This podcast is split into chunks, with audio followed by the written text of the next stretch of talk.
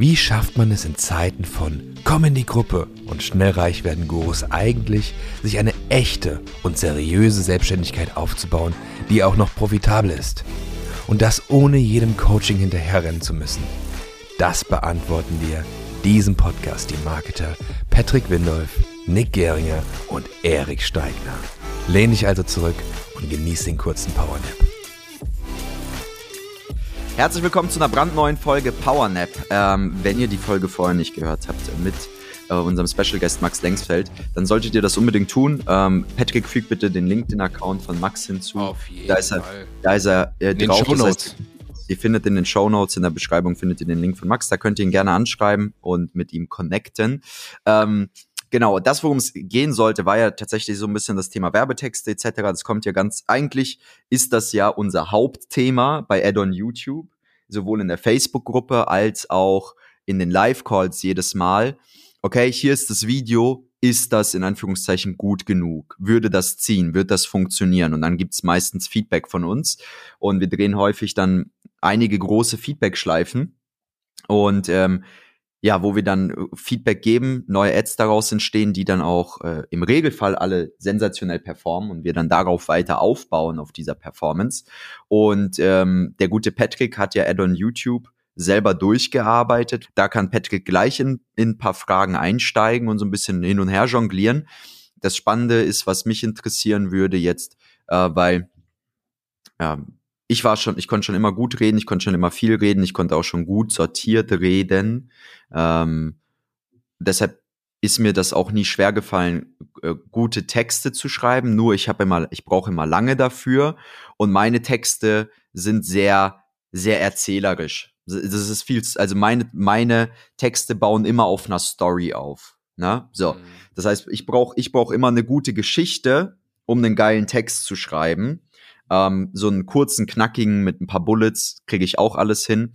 Aber häufig, ähm, ja, geht's ja auch darum, also wenn wir mit Kunden arbeiten, dass die meistens keine geile Geschichte haben. Das heißt, wir müssen den Geschichten mitgeben oder auch mal ohne Geschichten im Prinzip zu arbeiten und da was draus zu machen, also ohne jetzt eine, eine Big Story dazu haben. Äh, und die Frage ist die Diskrepanz dahinter. Also eine Diskrepanz für diejenigen, die es nicht wissen, also wäre jetzt für mich ähm, einfach mal eine Kluft zwischen einem Zustand, in dem man sich befindet und einem Zustand, in dem man möchte irgendwo. Das, das wäre jetzt für mich eine Diskrepanz in dem Sinne. Und die Frage ist die, warum fällt es Menschen schwer, gute Texte zu schreiben? Und mit guten Texten meine ich im ersten Moment Texte, die man gerne liest, die sich gut lesen lassen und wo man einfach Spaß dran hat, ne? wo man sagt, geil, dann nehme ich mir die Zeit, das jetzt zu lesen. Na? Warum ufert das meistens in einer, in einem äh, Deutschunterricht erörterischen ähm, Gemetzel aus? Das ist eine geile Frage. Ja, und da gebe ich mal gerne hier an, ähm, an Max und Erik weiter, unsere Copywriter. Oh ja. Genau. Das ist eine geile Frage. Ich glaube, ich glaub, in der Schule wird einem halt das Gegenteil größtenteils antrainiert, im Sinne von, du hast einen Text und du hast eine Gliederung. Und gerade wenn es darum geht, jetzt eine, sagen wir mal, ein Skript für eine YouTube-Ad oder eine Facebook-Ad oder sowas zu schreiben oder eine E-Mail, dann geht es nicht wirklich darum, eine These, eine These auf, aufzustellen und dann die äh, schön abzuarbeiten. Weil das Ding ist, du kannst nicht ausgehen wie dein Deutschlehrer in der sechsten Klasse, dass der Typ bezahlt wird, deine Ad durchzulesen und aufmerksam zu sein. Weil letztlich schreibst du die Aufsätze in der Schule ja für niemand außer deine Lehrer. Und die müssen bezahlt werden, um es durchzulesen. Das ist eigentlich schon ziemlich, wenn du drüber nachdenkst, du musst 30 von diesen Texten lesen. Schon heftig. Und ich meine, darauf werden wir trainiert. Ja, Darauf werden wir benotet. Insofern, da gehen wir raus. Und ich glaube, wenn man dann anfängt und die Schule schon lange Zeit her ist, wie jetzt zum Beispiel bei einem Klientenduo, die bei uns als Mann und Frau im, im Gruppencall auftreten, um die jetzt mal anonym zu halten. Aber der, der Mann arbeitet seit 30 Jahren in seinem Gebiet. Coach der Leute ganz intensiv. Ich bin sicher, der hat lauter geile Stories, aber sie versuchen halt irgendwie was, was anderes nach außen zu sein. Ähm, ne? Also, weil ich glaube, der hätte ja einfach krasse Stories. Ja. Muss er doch haben. Ich meine, bei 30 Jahren Coaching, Ja. 30 Jahren intensiven Coaching von Frauen in Führungsriegen, da muss doch mal irgendwie ein Banger dabei sein. So, und das einfach mal als Ich glaube, bei einem, wenn man die Leute über ein Bier interviewen würde und Aufnahme einfach laufen lassen würde und das dann an Copywriter abgeht, abgibt, dann würde, hätte man sehr viel coole Ansätze. Hm. Ich glaube, das sollten wir, das sollten wir vielleicht anbieten, so für, für die Klienten, die richtig Deep Dive wollen. So quasi Zoom and a Beer for one hour mit Recording und dann haben sie eine super Grundlage für alle die, Werbetexte. Die Beer Hour. Die Beer Hour. das ist einfach die Happy Hour, oder? Ja, die Happy Hour. Die Happy Hour. Die Happy Hour. mit Cocktails sein, oder? Genau. Ja, könnte auch mit Cocktails sein. Aber möchtest du vielleicht nochmal intensiver auf diese Frage einsteigen? Weil ich glaube, du hast die Frage in deinem Kopf eher beantwortet als jetzt gerade mündlich. Ja. Ich mische auch mal ganz kurz ein, ähm, bevor das Mikro mir vom, von der Nase abstürzt. Hilfe. Es bleibt nicht stehen. So, gerade Mikro wird jetzt umgebaut. Okay. Ähm, ich habe das Gefühl, dass ein Punkt ist, dass zumindest, das gilt, glaube ich, für Leute, die schon mal sich damit auseinandergesetzt haben, wie so eine Copy in der Theorie aussehen muss, also wo sollte was stehen. Ich glaube vor allem, dass das bei vielen dafür sorgt, dass die sich zu sehr an so ein Schema halten. Ich habe das Gefühl, dass ähm, wenn man versucht, das Ganze in einen, wie soll ich sagen, also sobald man sich damit ein bisschen auseinandersetzt, merkt man, okay, es gibt so eine Grundstruktur. Es gibt, du musst ganz oben brauchst ein Pattern Interrupt, also irgendwas, wo Leute gerade nicht davon ausgehen, dann brauchst du das, dann brauchst du das, dann brauchst du irgendwie AIDA-Formel. Ich habe das Gefühl, umso mehr du dich damit auseinandersetzt, wenn du dir nicht die richtigen Sachen reinschaust, umso mehr behindert dich das. Weil du bist, also ich tue mir gerade schwer, das, glaube ich, in richtige Worte zu fassen. Ich habe es anders im Kopf, glaube ich. Ähm, Soll ich übernehmen? Es ist, es ist eine schwierige Frage. Ich versuche es richtig zu beantworten, weil ich glaube, dass das ein wichtiger Punkt ist. Und zwar. Ja, okay. Ja, Na, bin ich kurz gespannt, wie du das jetzt Ganze formulierst. Schauen wir mal, ob ich weiß, was Erik sagen will. Also, ne, Thema Strukturen. Also das, der, der Punkt ist, ich habe mir gerade dieses Bild vor Augen ge ge ge äh, gepackt. Und zwar stell dir vor, du würdest jetzt in der Fahrschule sein und du würdest direkt mit der Praxis anfangen, statt mit der Theorie. Also das heißt im Prinzip, du weißt einfach nur, okay, da sind Schilder. So, und sind halt Schilder. Das ist egal, wofür die da sind, fahr halt einfach. So nach Gefühl, wenn du siehst, von links kommt ein Auto, dann fahr halt, äh, fahr halt nicht, wenn, wenn keins kommt, fahr halt so im Prinzip, ne? Das wäre das, wenn du vorher keine Struktur mitgibst. Das, das, das Problem ist aber, äh, ja, der Punkt, und zwar, dass du erstmal Struktur, die Leute brauchen die Struktur erstmal, um ein grobes äh, Bild zu haben davon, wie das aussehen sollte. Und dann müssen sie aber, während sie es schreiben, die Struktur wieder vergessen. Und das ist eigentlich der entscheidende Punkt. Möchtest du aufmachen? Ja. Genau. Ich weiß, dass es nicht ganz deiner war, aber es geht in die Richtung. Also der Punkt ist im Prinzip der, ähm, du gibst den Leuten, man gibt den Leuten eine Struktur mit, wie die Texte zu schreiben haben. Ja, also eben, dass es nicht zu einer Erörterung wird, wo man nur Thesen belegt, wie in der Schule zum Beispiel.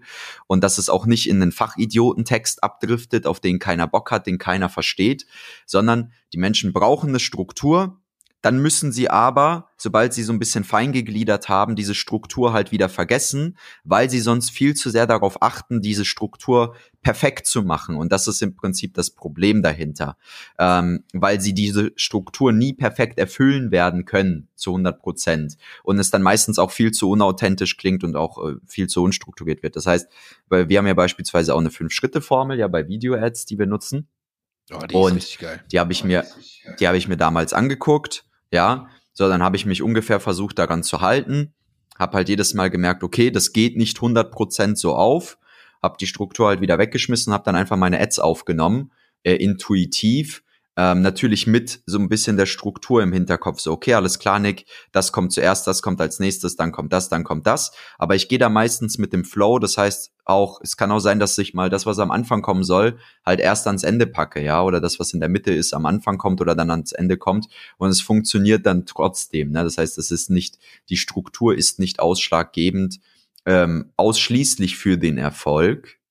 Na, aber das ist das, was hindert hier, keine Ahnung, so eine kleine Brücke, während du einen Frosch im Hals hattest, jetzt ich übergebe wieder.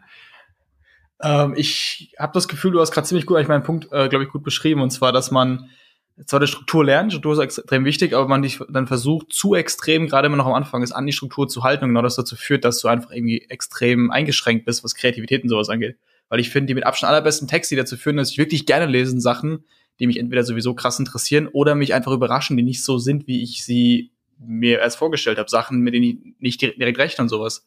Und nach so Sachen kommst du nur, wenn du Regeln vergisst, die du vorher im Kopf hattest, habe ich das Gefühl. Also wenn ich mich immer an die Strukturen halten müsste, die mich mal irgendwo mehr aufgeschnappt habe, würde ich, glaube ich, nie eine gute Copy schreiben können, weil ich versuche das immer genau, da muss das hin, da muss das hin.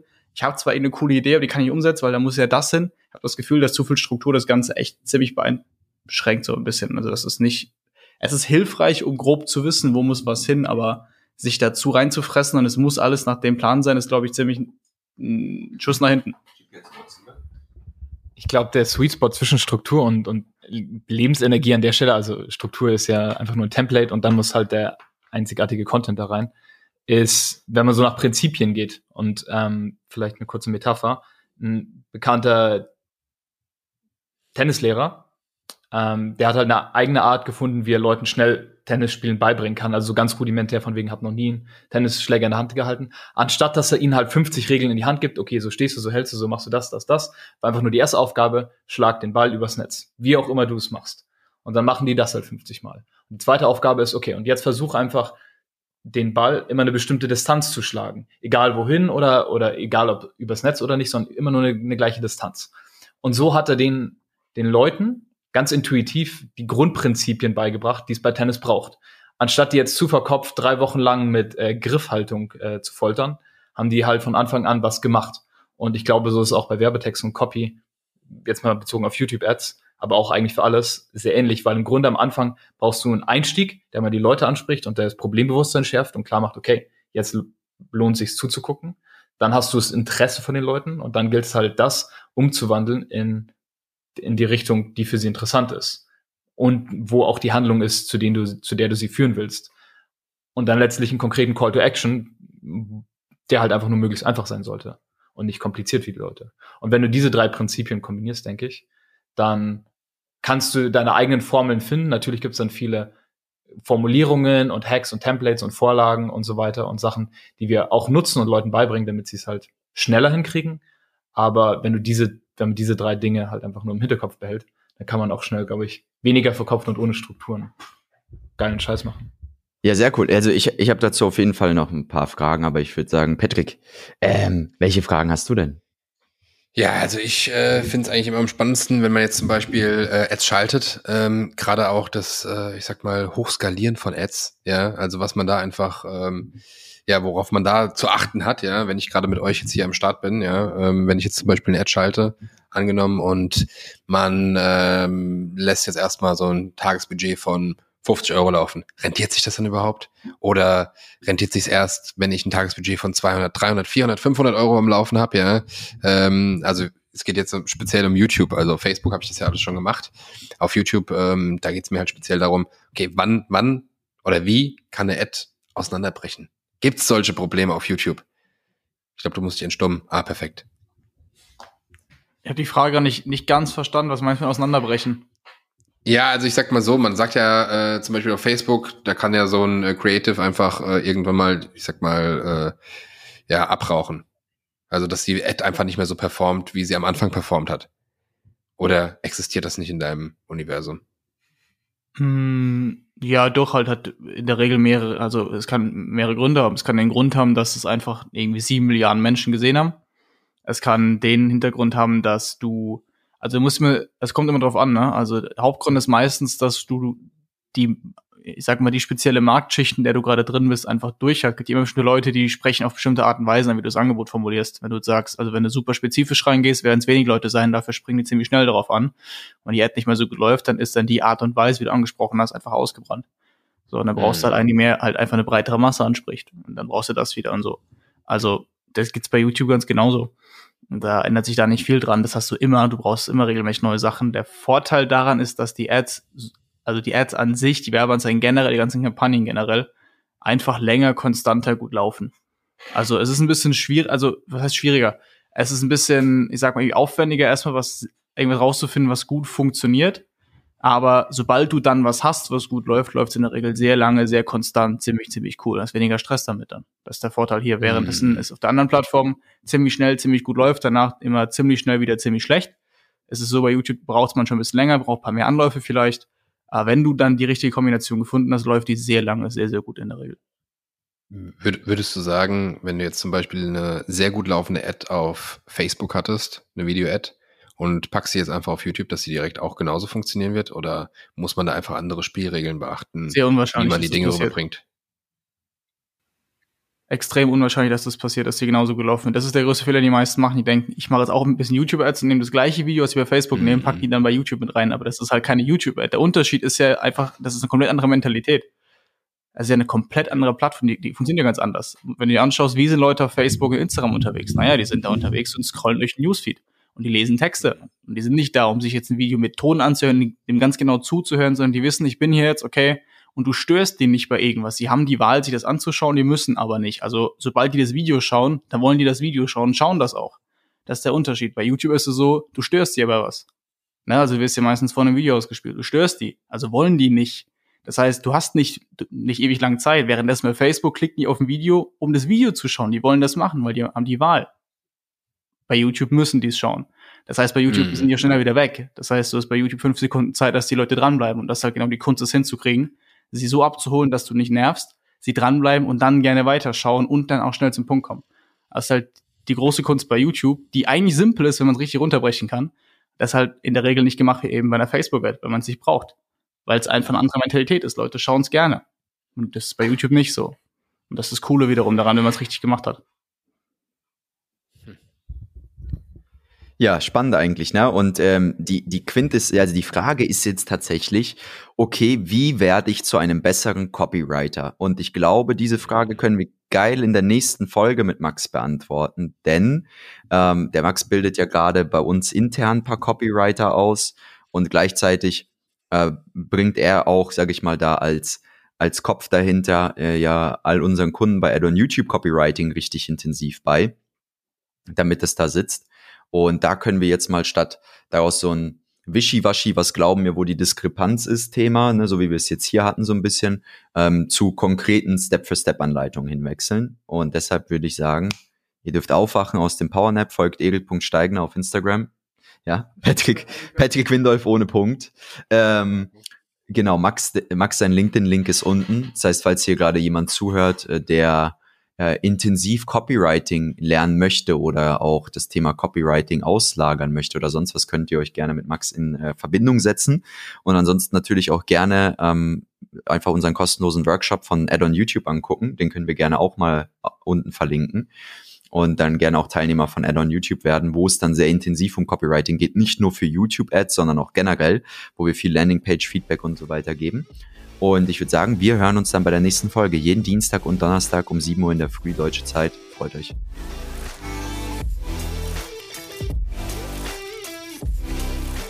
Du möchtest erfahren, wie du deine eigene Selbstständigkeit seriös und solide aufbauen kannst oder deine bestehende Selbstständigkeit profitabel skalieren kannst? Dann geh jetzt auf we-build-brands.de und erfahre mehr über die Arbeit von uns und wie du letztendlich endlich loslegen kannst, deine Ziele erreichen kannst, dir neue unternehmerische Ziele setzen kannst und diese auch erreichst, gemeinsam mit unserer Unterstützung. Bis dahin, dein Patrick Windolf, Erik Steigner und Nick Geringer.